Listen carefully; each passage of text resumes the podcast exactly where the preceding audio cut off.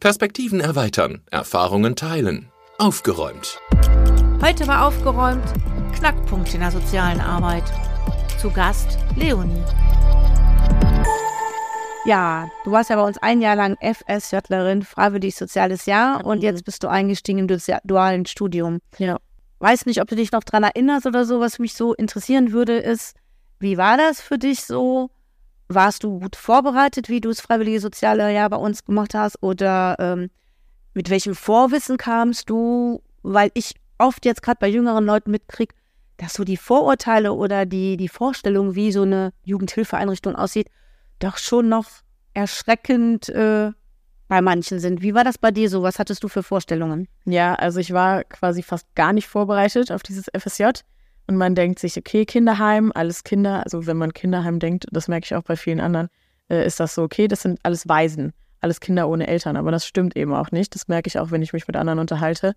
Und ähm, wirklich, ich hatte, ich hatte null Plan, wie das läuft. Wirklich gar nicht. Ich dachte, okay, komm, ich probiere das jetzt mal aus.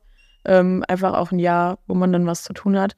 Und ähm, ich dachte so, ich komme her und ich mache coole Sachen mit den Kindern. Und ich habe wirklich auch damit gerechnet, ich habe Kinder da, was ja dann nicht der Fall ist. Das sind ja alles oder hauptsächlich Jugendliche hier. Und äh, die ticken ja dann nochmal anders als Kinder. Das hat mich am Anfang schon ein bisschen geflasht, weil die sind ja auch mit sich selbst beschäftigt und so. Und man, ich kam hier hin und ich dachte so, hey, die finden mich dann bestimmt cool, weil ich mache tolle Sachen und ich bin lustig und so.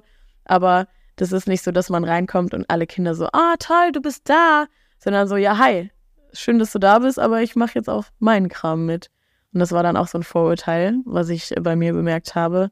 Und auch, dass es, ähm, ja, man denkt sich so, okay, Waisenhaus oder Kinderheim eben, ja, Kinder, die sich die ganze Zeit nur traurig in der Ecke verkriechen vielleicht oder halt ein bisschen deprimiert sind oder so, aber das stimmt eben auch nicht. Ne? Es sind äh, trotzdem auch Menschen, die ihr Leben leben und das Beste daraus machen und sind oft auch happy, genauso wie andere. Also so den Riesenunterschied zu anderen Kindern sieht man ja dann auch nicht oder Jugendlichen. Das ist schon, also habe ich bei mir gemerkt, dass ich selber vorher auch extrem viele Vorurteile hatte. Okay, also war jetzt so Vorurteil oder falsche Vorstellung, würde ich ja sagen, so dieses, ich komme und die lieben mich alle und wenn ich dann cool bin, rette ich die höre ich da so ein bisschen raus. Ähm, hast du noch so andere Vorteile? Also ich äh, war ganz erstaunt. Letztens äh, hat mich jemand gefragt, ja, wie dürfen die sich denn auch mit anderen Kindern verabreden oder dürfen die denn auch außerhalb in einer Freizeitgruppe äh, mitmachen? Da habe ich so gedacht, mein Gott, was sind das für Vorstellungen? Ja, Hast du da auch so Sachen gehabt, wo du sagst, Mensch, wie ich dann hier in der Praxis war, ähm, war es dann ganz anders? Ja. Oder, ah, dieses, dieses mit dem Übernachten finde ich immer ganz witzig. So dürfen die Kinder denn auch bei anderen Kindern übernachten? Ja, natürlich dürfen die das, ne? Die dürfen eigentlich so gut wie alles, was andere Kinder auch dürfen. Ne? Es ist natürlich durch ein äh, Regelwerk nochmal ein kleines bisschen eingeschränkt, weil man eben auch nicht immer alles erlauben kann, weil das dann mit Vormundschaft und so weiter dann auch nochmal was anderes ist. Aber äh, doch, da, also das wusste ich nicht. Da hatte ich keine Vorteile, da hatte ich aber auch gar keine Vorstellung. So habe ich mir auch nie Gedanken drüber gemacht. Es war einfach so, ja, das ist jetzt so. Und äh, schauen wir mal einfach, was, was so passiert und wie es läuft. Ne? Und das ist dann immer so, ah, okay, das läuft so, okay, hätte ich jetzt vielleicht nicht gedacht. Aber äh, also das mit dem Übernachten, das fand ich schon immer lustig. Aber hätte ich dann, hätte ich wahrscheinlich, wenn ich es nicht gewusst hätte, wenn ich noch nicht angefangen hätte, hätte ich dann auch gedacht, so, krass, die dürfen bei anderen Kindern übernachten. Und es dürfen auch andere Kinder bei uns in der Gruppe übernachten. Okay. Ja, das war eigentlich bei mir. Ja, so der Fall. Also sind natürlich so krass falsche Vorstellungen und du hast ja gerade selber auch gesagt, die äh, haben sich ein bisschen verschoben. Aber ein Stück weit ist es ja schon so. Ich meine, jetzt leben bei mir ja nur noch, ähm, nur noch ist gut. Für andere ist es viel, für mich ist es wenig. Fünf Jugendliche, sage ich mal, und ein junger Erwachsener. Aber in Hochzeiten, die hast du jetzt ja auch nicht bei uns erlebt, waren wir ja auch mit neun Kinder und Jugendlichen, sage ich mal. In Hochzeiten war, glaube ich, der Jüng die jüngste vier und der älteste war dann damals 15, mit äh, 10 waren es sogar kurzfristig, dann wieder 9. Da ist es natürlich schon so, dass die Freiheiten oder die Individualität, die man äh, ja vielleicht den leiblichen oder eigenen Kindern gibt, wenn man ein, zwei Kinder hat, sind natürlich anders gegeben. Und jetzt in der Gruppe, wo du bist, sind ja, glaube ich, auch acht oder neun Kinder. Neun mittlerweile, ja. Neun Kinder, wo es ja schon, damit es einfach läuft und man auch irgendwie weiterkommt, gibt es ja schon Unterschiede und auch strengere Regeln. Also ich habe ja. schon manches Mal gedacht, sehr strukturiert und ähm, ja, was ich eigentlich als junger Erwachsener immer gehasst habe, Prinzipien, Reiterei habe ich es immer genannt, aber gewisse Prinzipien oder ja, Grenzen, Richtlinien muss es geben, weil sonst gibt's Chaos. War es für dich so, ich sag mal, jetzt kannst du auch im Vergleich zu, was du bei uns erlebt hast oder jetzt in dem Haus, im Gleichgewicht oder sagst du schon auch, es ist schon auch echt an mancher Stelle vielleicht auch ätzend, in Einrichtung groß zu werden? Also ich bin aber so sehr im Zwiespalt, wie, ja, was Vorteile, Nachteile angeht. Ja. Also natürlich ist nicht abzustreiten, dass das Optimum ist, ne? Jedes Kind lebt zu Hause bei seinen Eltern, ne? Große Familie oder kleine Familie, egal. Aber das wäre natürlich das Beste. Aber äh, man versucht eben auch einfach das Beste für die Kinder dann in dieser Situation zu schaffen. Und es geht einfach nicht ohne so ein striktes Regelwerk, weil man versucht natürlich, dass jedes Kind sich so weit wie möglich ja, entfalten kann und sich ausleben kann mit Freizeitangeboten und weiß ich nicht was. Aber ähm, mit neun Kindern ist das schon echt verdammt schwierig, auf alle Kinder wirklich immer zu 100 Prozent zu achten, dass immer alles so läuft, wie es normal wäre. Sei es jetzt, weiß ich nicht, allein schon mit der Termingestaltung, wenn am Tag neun Kinder auswärts einen Termin haben, das funktioniert einfach nicht, ne? Wenn die dann acht oder neun sind, dann gehen die auch nicht alleine dahin oder wenn die dann mal nach München-Gladbach zur Therapie müssen oder so. Das ist, das funktioniert dann nicht mit äh, drei Leuten im Dienst. Ähm, da, also da fängt es dann quasi schon an. Oder man kommt natürlich mit neun Kindern in einer Gruppe äh, auch immer, ja, man gerät aneinander. Ne? So ist es oft bei Kindern ja auch, ne? Man streitet sich oder so. Das passiert natürlich öfter, als wenn man nur mit zwei Kindern in einer äh, Gruppe lebt. Und das merke ich jetzt auf jeden Fall äh, in der Regelgruppe.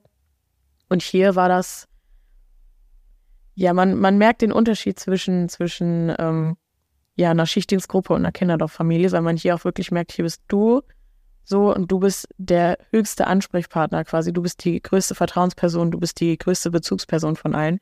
Danach natürlich Nicole und so. Und wenn man dann hier reinkommt, ist das dann, äh, weiß ich nicht, man erwartet das nicht so, hätte ich jetzt auch gesagt.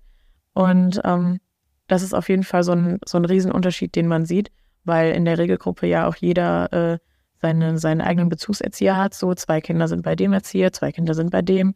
Und es ist dann auch ein bisschen schwierig, sich da einzufinden. Aber ähm, es läuft und läuft. Ja. Man, jetzt, jetzt bin ich schon wieder am Thema wahrscheinlich wieder vorbei, ne? Nee, überhaupt nicht. Ist ja für mich einfach interessant zu hören, weil ich schon äh, immer mal wieder auch mit der Frage konfrontiert wird von außen oder mir die auch so äh, Gedanken mache. Es gibt ja immer mal auch so Aussagen, äh, die schlechteste Familie oder leibliche Familie ist immer noch besser wie das beste Heim. Mhm. Oder andersrum, wenn ich andere höre, oh, da läuft schräg, also da müsste man nicht das Jugendamt kommen und die Kinder rausnehmen. Wo ich immer denke, so, uh, ihr redet über große Sachen, weil auch ich ähm, total der Meinung bin, die Bindung, kann ich gar nicht oft genug sagen, zu den leiblichen Eltern ist einfach was, was ganz, ganz, ganz Kostbares und ja. was Wertvolles und was auch bleibt. Aber natürlich, sonst würde ich, glaube ich, hier nicht arbeiten und leben, gibt es einfach Situationen in der Herkunftsfamilie, wo man einfach auch verantwortlich handeln muss und zum Kinderschutz tätig sein muss und es natürlich gut ist, dass sie untergebracht sind ja. und auch dann Fachleute, sage ich mal, danach gucken und den Kindern und Jugendlichen helfen. Aber ich finde, es ist wirklich so eine Gratwanderung zwischen, also beide Aussagen finde ich stimmen nicht. Aber ja, zu gucken, wie weit ist auch eine in Anführungsstrichen Herkunftsfamilie, wo vielleicht die Ressourcen nicht ganz so groß sind, wo natürlich auf einer fachlichen Basis gesehen äh, einiges vielleicht auch vernachlässigt wird oder nicht so gut läuft. Ja. Und umgekehrt, aber dafür das Emotionale, die Bindung, Urvertrauen und und und stimmt. Aber wann ist da auch so ein Pegel, wo man sagen muss, jetzt ist das andere doch besser? Und umgekehrt, ähm, wann muss ich einfach auch eingestehen, da hat auch ähm, institutionelle Erziehung ihre Grenzen. Mhm. Ja, es ist nicht immer alles schwarz-weiß. Ne? Es ist nicht, wenn es nicht läuft, dann kommt das Kind weg. Genau. So, so läuft das eben einfach nicht. Ja, und da fände ich schon, also finde ich auch interessant, wenn du dann so ein bisschen ausführst, du bist ja schon noch um einiges jünger wie ich, so mitzukriegen. Bei uns waren es ja Jugendliche, die teilweise ja nur zwei, drei Jahre jünger waren als du. Mhm. Ähm, ja, es gibt Einschränkungen und ähm, wie du das so beurteilst, wo du sagst, ob du sagst, naja, ich habe aber schon das Gefühl, das andere überwiegt, aber auch wo sie äh, da Nutzen raus haben oder an der oder der Stelle finde ich es auch wirklich sehr krass, wie viel Jugendamt Einfluss nimmt oder auch irgendwelche Rechtssachen oder eben auch äh, die Tatsache, weil eben so viele auf einem Haufen sind. Ja. Was du erlebt hast. Es ist schwierig, weil es bei jedem Kind tatsächlich unterschiedlich ist, ob da die Eltern noch der Vormund sind oder ob es dann ein Vormund vom Jugendamt ist oder so. Ähm, bei manchen Kindern, wo die Eltern dann äh, die Vormundschaft noch haben, ist es dann schwierig, ne? Weil es geht ja dann auch um Medikamenteneinnahme und sonst was, dass man wirklich immer, okay, Post und Post und Post und die Eltern sind aber vielleicht gar nicht mehr, wohnen gar nicht mehr da, wo, äh, so oft an der Adresse, wo die sie angegeben hatten und dann hast du wieder Schwierigkeiten, die Eltern überhaupt zu erreichen und du kannst diesem Kind aber nicht dieses Medikament geben, was es eigentlich brauchen würde und sowas, das ist eben total schwierig und ähm, das kriege ich auf jeden Fall in der äh, Schichtdienstgruppe mehr mit als hier. Und ähm, aber auch noch nicht zu 100 Prozent, weil ich eben mich ganz gerne momentan noch von solchen Aufgaben äh, fernhalte, weil es da eben, also das ist wirklich eine riesengroße Verantwortung, solche Entscheidungen zu treffen und solche Sachen überhaupt zu regeln. Und da bin ich noch nicht so drin, dass ich mich da jetzt, also dass ich mich da jetzt sofort rantraue und sofort in Aktion trete. Ähm, deswegen, also ich bekomme es nur zwischendurch so ein bisschen mit. Auch wenn, äh, weiß ich nicht, da ist jetzt ein Mädel, die sind in einem Gerichtsprozess, wo den Eltern äh, die Vormundschaft entzogen werden soll. Das kriegt man dann an der, am, am Rande so ein bisschen mit, wenn das Kind auch zu einer Anhörung muss und sowas. Aber mehr, muss ich sagen, kriege ich da, also so generell dieses ganze Rechtliche bin ich momentan eher noch raus. Also ich kümmere mich eher so um die Alltagsstruktur, so ein bisschen. Okay. Und wie war es so gefühlsmäßig für dich? Jetzt wirklich so, vielleicht auch eher so nochmal bezogen, wie du bei uns warst, wenn du da mitkriegst, wie die Älteren mit ihren HPGs umgehen oder ich meine, die Kinder oder die Jugendlichen, jungen Erwachsenen, die bei mir leben, sind ja schon sehr, sehr lange hier. Mhm. Da ist ja vielleicht nicht mehr ganz so dieser Zwiespalt zwischen leibliche Familie und hier zu spüren, weil die sich, glaube ich, schon hier relativ ja. zu Hause fühlen. Aber generell eben dieses System, dieses Gefühl, hast du da was mitbekommen oder ähm, konntest du da mitgehen oder hast du eher das Gefühl, das war eigentlich für die okay so oder? Ja, also ich muss sagen, der Eindruck war eher, dass die alle eigentlich sehr abgeklärt sind, was das Thema angeht. Ne, das war, okay, du hast ein HPG, ja gut, gehen wir hin, können wir machen, ne? Und war dann auch einfach so dieser, dieser fortschreitende Prozess, der aber dann auch ähm, ja Normalität war. Und das hatte mich eher, also da habe ich auch zu Hause oft drüber nachgedacht, so okay, die sind jetzt nicht fein damit, aber es ist, es, es ist, gehört wirklich bei denen mit zur Normalität irgendwo und ähm, machen das so, so gut sie es können und sind auch oder, oder versuchen den, den größten Grad an Zufriedenheit daraus zu schöpfen. Und das finde ich extrem bewundernswert. Und gefühlsmäßig war es auch so, ja, so schwierig, ne? Es war natürlich so total bewundert, dass sie das alles so gut hinkriegen und trotzdem ihr Leben leben so gut wie es geht, ne? Und das alles super hinkriegen. Und trotzdem denke ich mir dann, okay, es ist ja doch ein Riesenpäckchen, was man dann zu tragen hat. Und ich könnte mir echt nicht vorstellen, dass, also ich, ich wüsste nicht, ob es bei mir genauso reibungslos laufen würde wie bei den Kids jetzt. Und deswegen, ja, es ist so auf der einen Seite so und auf der anderen Seite so. Ja. Ja, ich denke ich auch wirklich sehr individuell. Aber hast du es nicht generell das Gefühl, so, ähm, ja, wie du vorhin auch schon sagtest, eigentlich relativ normal? Ja. Erstaunlich normal, normal wenn man ja. über die Päckchen nachdenkt. Ähm, welche Ideen hast du für dich daraus gezogen? Also ich meine, du studierst jetzt soziale Arbeit, also haben wir dich nicht in dem Jahr komplett abgeschreckt hast ja zumindest erstmal so als Ziel auch in der Jugendhilfe zu bleiben oder äh, weißt du das noch gar nicht oder wie sind da so? Ja, das weiß ich leider noch nicht so genau. Äh, ich bin jetzt gerade wirklich sehr zufrieden mit der Arbeit und mit dem dualen Studium und so, so wie es jetzt läuft, ist echt super. Aber ähm, ich habe einfach auch noch nicht so viel Erfahrung gesammelt in anderen Bereichen, dass ich jetzt sagen könnte, ich bleibe jetzt mein Leben lang in der Jugendhilfe. Ich mache erstmal mein Studium jetzt zu Ende und dann gucke ich mal so weiter, was es noch so Cooles gibt. Oder vielleicht sage ich nach dem letzten Jahr, nach dem Bachelor Board, das ist echt voll meins und ich bleibe zu 100 Prozent erstmal hier. Deswegen, ähm, weiß ich nicht, es gibt ja in der sozialen Arbeit auch so super viele andere Berufsfelder quasi, die man noch also kennenlernen könnte. Deswegen bin ich da relativ offen, was noch kommt eher. Ist ja eigentlich total cool, dass du da so offen bist und äh, das erlebe ich ja bei vielen jungen äh, Menschen gerade, die auch hier dann immer mal ein Semester machen als Praxissemester oder so. Genau. Auf der anderen Seite weint jetzt mein Herz. Ich hoffe, das weiß ich, weil Fachkräftemangel und ja. ich bin halt um jeden traurig, der äh, ja danach einen anderen Bereich macht, wobei ich es natürlich super verstehen kann.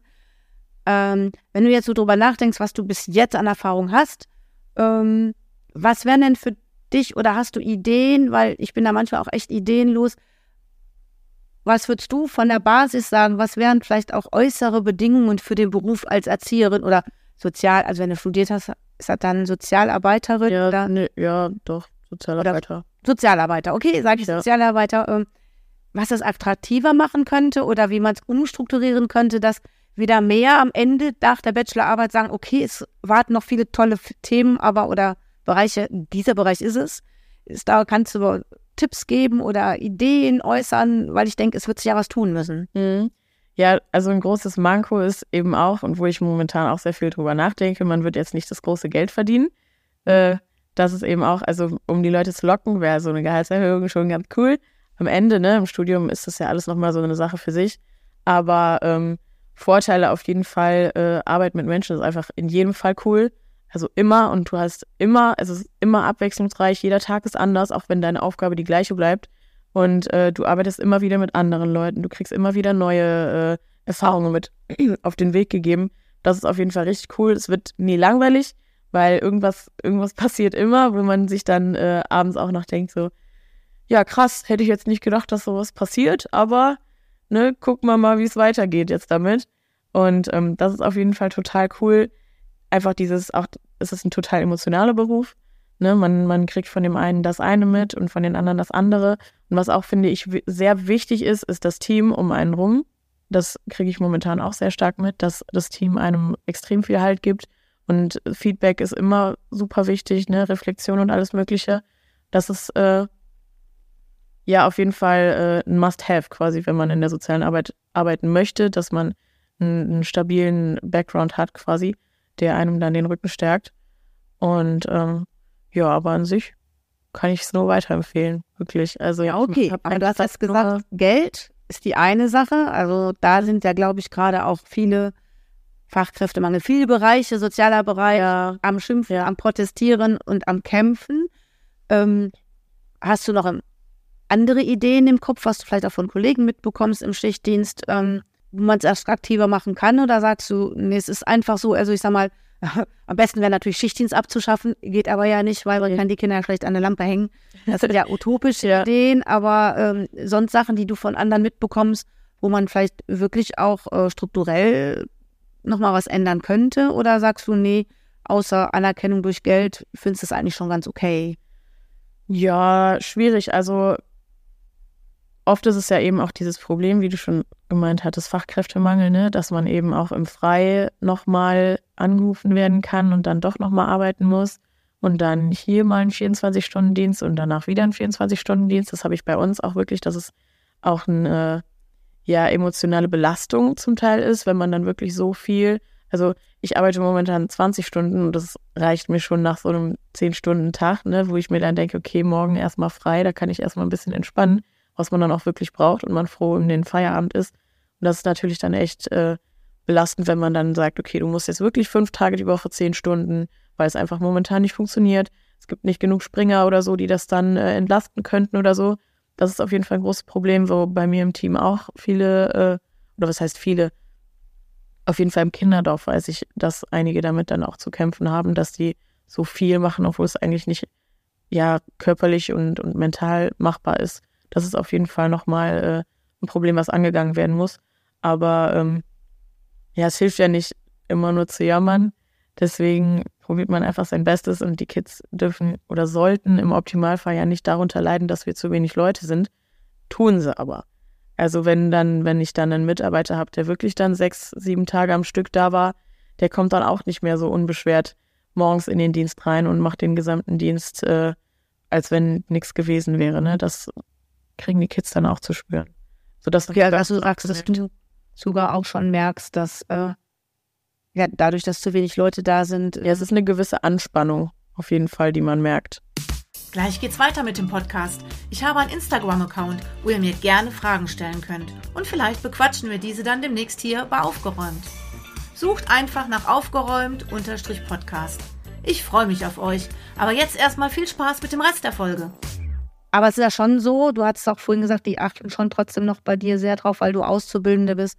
Burnout und nicht zu viel und sich genau. überlasten. Aber okay, wenn du fertig gelernt hast, wer achtet denn da drauf? Keiner, genau. Kann ja keiner, ja. Natürlich haben wir Erziehungsleitung, aber die können sich ja auch keine neuen Mitarbeiter aus dem Hut zaubern. Ähm, also ich habe das Gefühl oder gucke manchmal echt mit Sorge in die Zukunft, weil ähm, ich keine Ideen habe, also ähnlich wie du, äh, geldlich ja, das ist nochmal eine Schraube, wo man drehen kann. Aber ähm, die jungen Leute oft zu Recht ja auch nach ihren Bedürfnissen schauen und nach ihrer Gesundheit und auch sagen, ein Beruf, wo ich irgendwie locker äh, weiß, äh, mit 40, 50 habe ich dann Burnout, habe ich ja mal gar keine Lust drauf. Und du sprachst ja jetzt auch mehrfach davon, dass du ihn als sehr verantwortungsvoll und emotional belastend erlebst oder zumindest belastend. Ähm,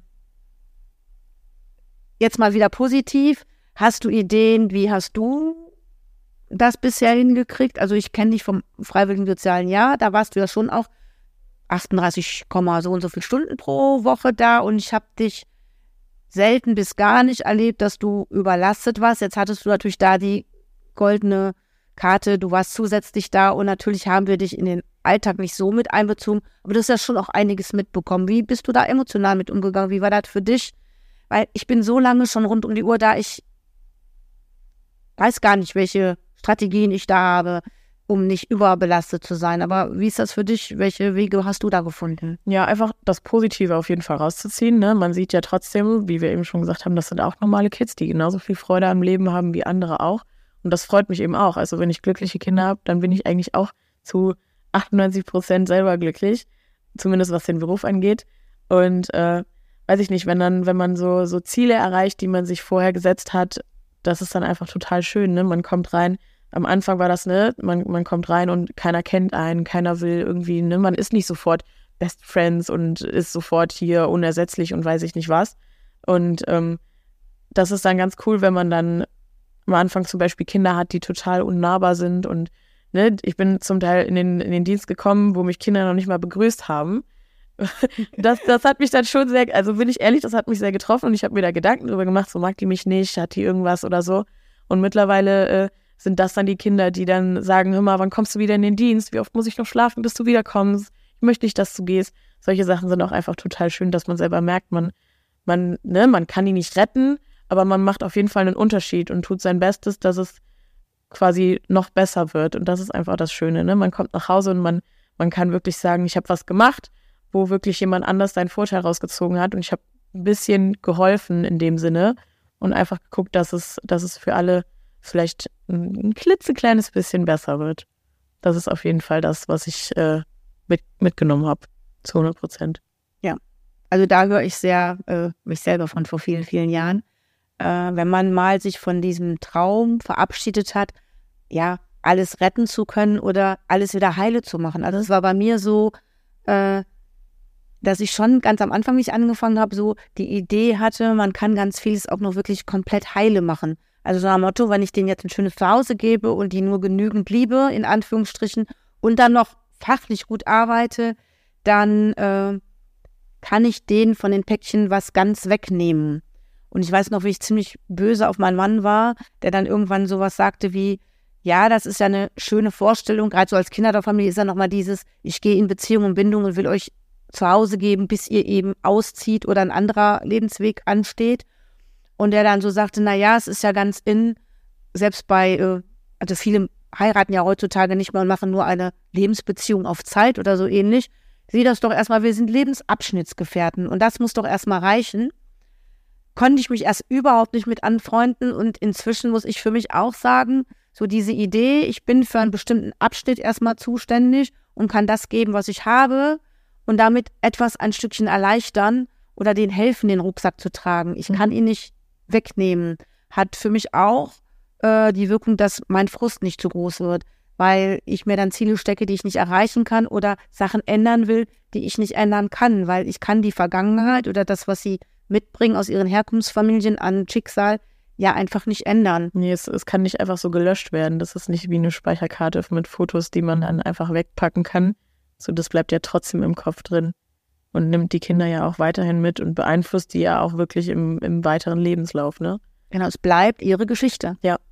Und da eher so hinzugehen, ja, sich im Prinzip mit den Kiddies auf den Weg zu machen, ein Stück weit diese Geschichte als das ist meine Geschichte akzeptieren, aber ich habe es in der Hand, wie ich meine Zukunft gestalte. Ja. Also je älter die werden, desto mehr ist mir das auch klar geworden, dass das eigentlich die Aufgabe ist, die stark zu machen, ihren Rucksack zu tragen, sag ja. ich mal. Ja.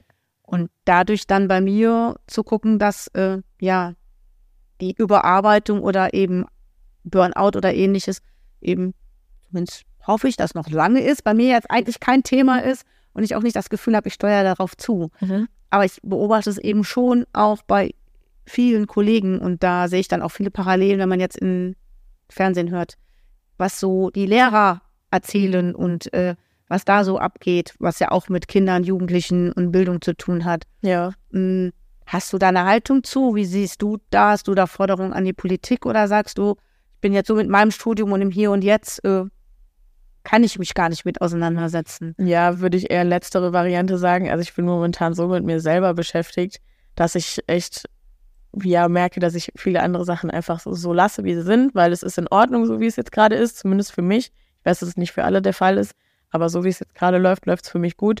Auch was so Balance zwischen Studium und Freizeit angeht und so, ist es einfach optimal momentan. Deswegen, äh, ich bin vielleicht so ein kleines bisschen in meiner Bubble drin, wo ich happy sein kann. Und erstmal so diese ganzen Sachen, die man vielleicht noch ändern sollte und muss und sowas, dass ich mich damit gar nicht so stark mit auseinandergesetzt habe. Tatsächlich ist vielleicht ist vielleicht ein bisschen schade, so sollte man vielleicht nicht nicht zumindest nicht auf Dauer machen. Ne? Politik und solche Sachen sind ja auch super wichtig, aber habe ich momentan leider echt Null deine Baustelle. ausgeblendet. Ja, das ist nicht meine Baustelle.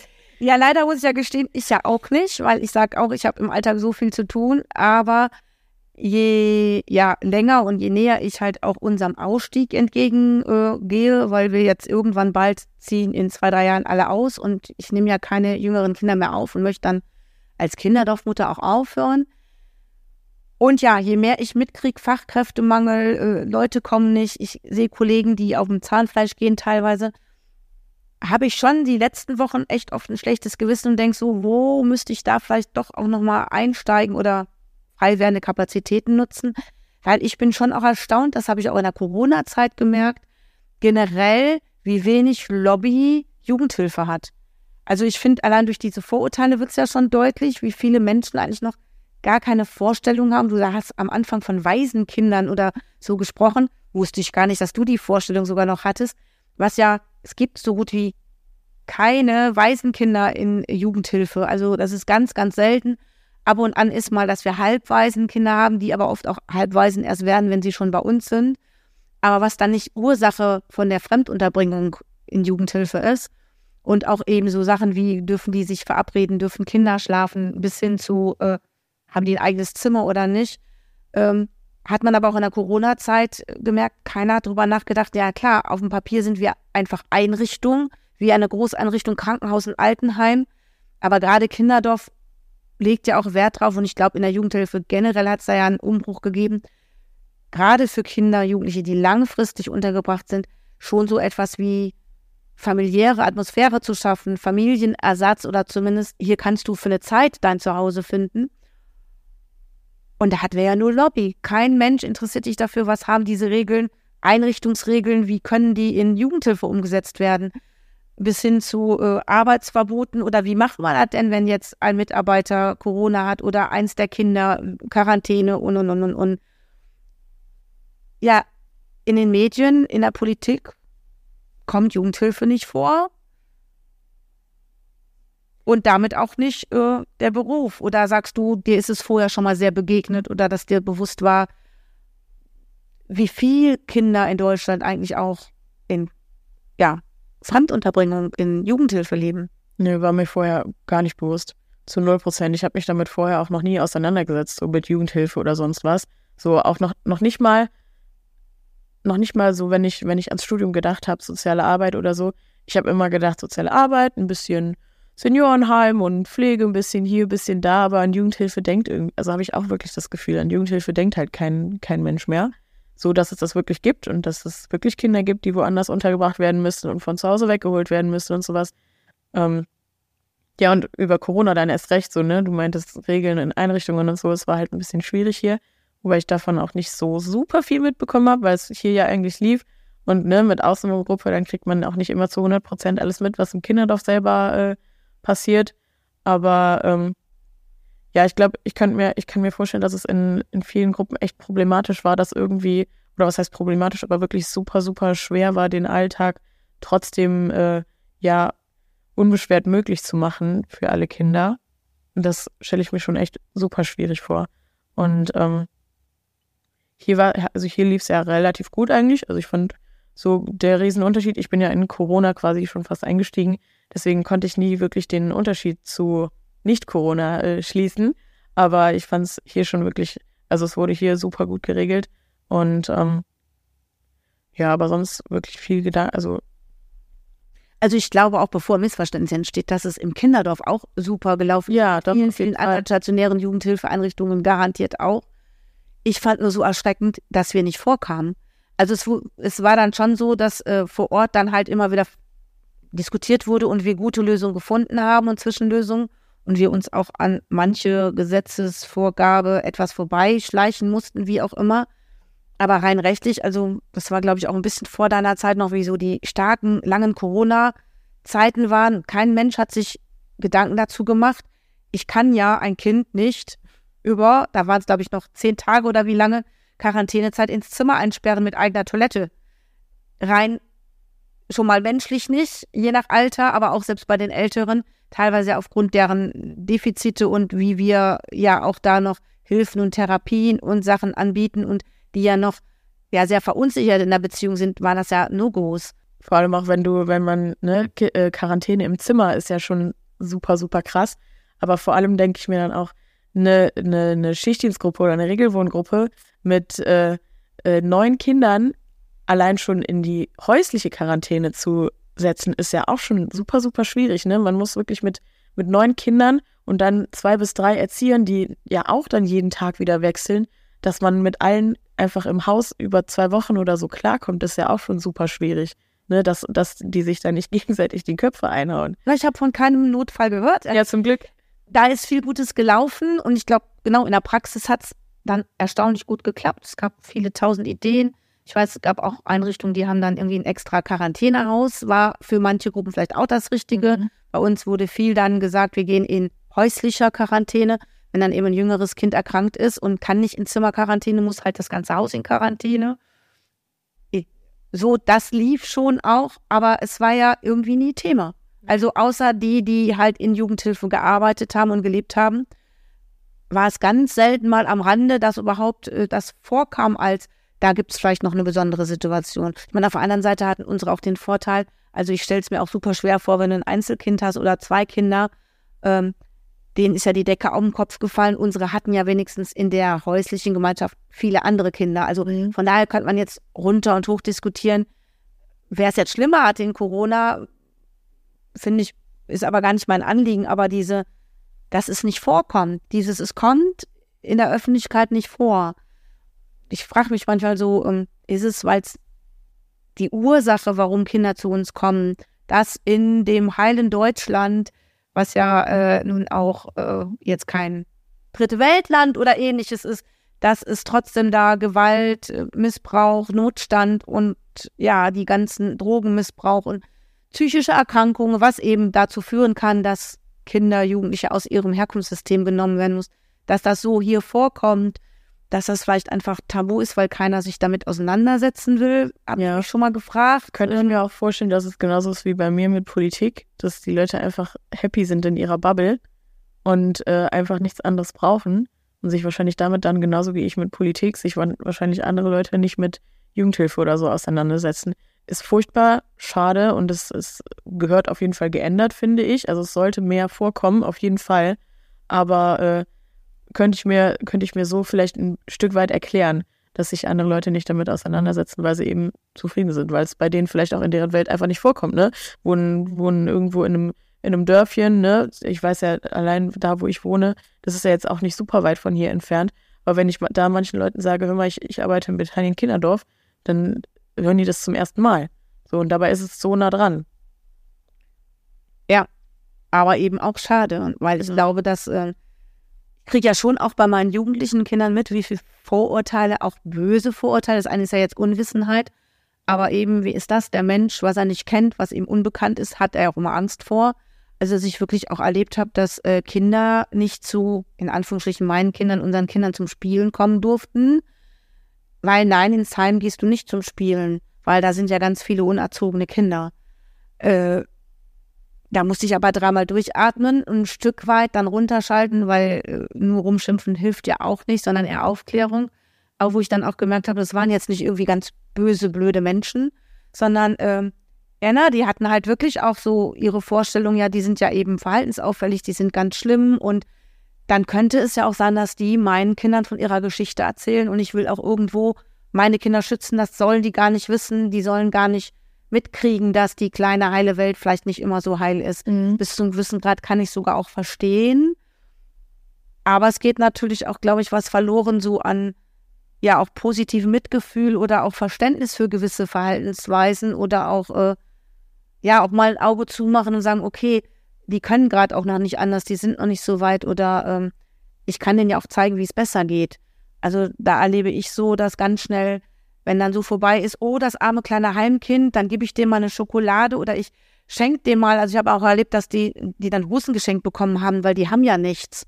Was natürlich absoluter Quatsch ist, weil es gibt Bekleidungsgeld, kann man sich darüber streiten, wie viel das ist, aber die können ja normal angezogen sein, die haben ja Anziehsachen. Es ist ja nicht mehr wie im Mittelalter, dass die im Armenhaus oder so leben. Aber wenn das dann vorbei ist und es dann vielleicht darum geht, ähm, in der Kontaktpflege vielleicht, dass es ein bisschen anstrengender sein könnte oder dass es andere Beziehungen ist, ja, dann ist ganz schnell auch Kontaktabbruch. Also selbst Bekannte oder zu mir, die zu mir zum Gespräch oder zu Besuch kommen und bei mir ins Haus kommen, merke ich so, dass dann ganz schnell eine Irritation aufkommt. Und wenn ich dann mal so ein bisschen einfach aus dem normalen Leben erzähle und auch aus den Fortschritten und dass die eben hier ganz normal äh, lustig sind oder wie du gerade sagst, auch spielen und, und, und, dass nicht das das Problem ist. Um, da ist ganz schnell das Interesse weg und genaueres wollen die auch gar nicht wissen. Ja, vor allem auch wenn es um, um Struktur oder sowas geht, wenn es dann um Regeln geht, die wirklich dann auch eingehalten werden müssen, wie zum Beispiel Ausgehzeiten oder sowas, haben wir bei unseren Ältesten jetzt momentan, dass da einer ist in der Familie, und äh, die nehmen den auch immer überall hin mit.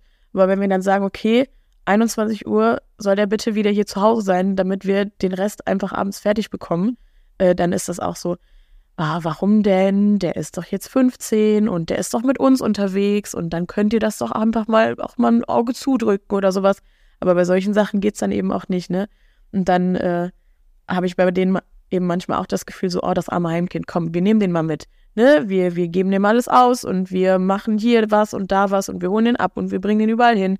Ne, ist, ist cool und schön, aber ich fände es schöner, wenn es aus einer anderen Intention gemacht werden würde, außer, äh, ja, komm, das arme Heimkind, Heimkind nehmen wir jetzt mal mit.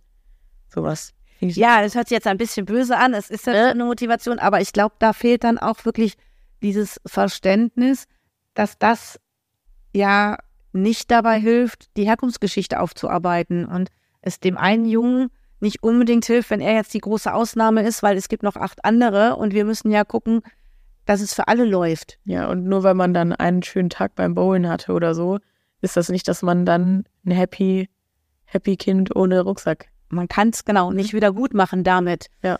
Ähm, ja, ist, denke ich, ein interessantes, schwieriges Thema und ähm, auf der einen Seite möchte ich jetzt nicht die abschrecken, die sagen, Mensch, wir haben da einen, da wissen wir, der ist bedürftiger, der ist äh, in der stationären Jugendhilfe, bin ich auch mal froh, wenn die auch mal was Besonderes haben können ja. außer der Reihe. Ja. Aber das ist eben nicht das A und O und ist dann manchmal schwierig zu vereinbaren mit unserer Alltagspädagogik. Ja, vor allem, die sollen ja auch einen normalen Alltag haben. Und wenn es dann, also für mich ist es nicht normal, dass ich von einer anderen Familie ständig überall hin mitgenommen werde und überall alles bezahlt bekomme. Das ist eben auch nicht normal. Und dann immer so eine Sonderbehandlung ist halt auch. Oder das ist eine Realität. Ja, da kommen dann irgendwann auch nicht weiter. zu viel und dann steht er da, ja. Genau. Aber es ist äh, schwierig und äh, hat wahrscheinlich auch verschiedene Seiten und würden die jetzt wahrscheinlich ganz anders sehen und sagen, unsere Zeit ist so gut wie um. Okay. Danke für das Gespräch. Es war ja. sehr interessant und ja. Ähm, ja, auch mal von dir zu hören, du bist ja noch mal um einiges jünger wie ich, ähm, wie du so manche Sachen siehst und für mich mein Appell an alle, wenn ihr Fragen habt oder äh, ihr auch ein paar Vorurteile vielleicht abbauen wollt oder mal nachfragen wollt, wie ist denn das?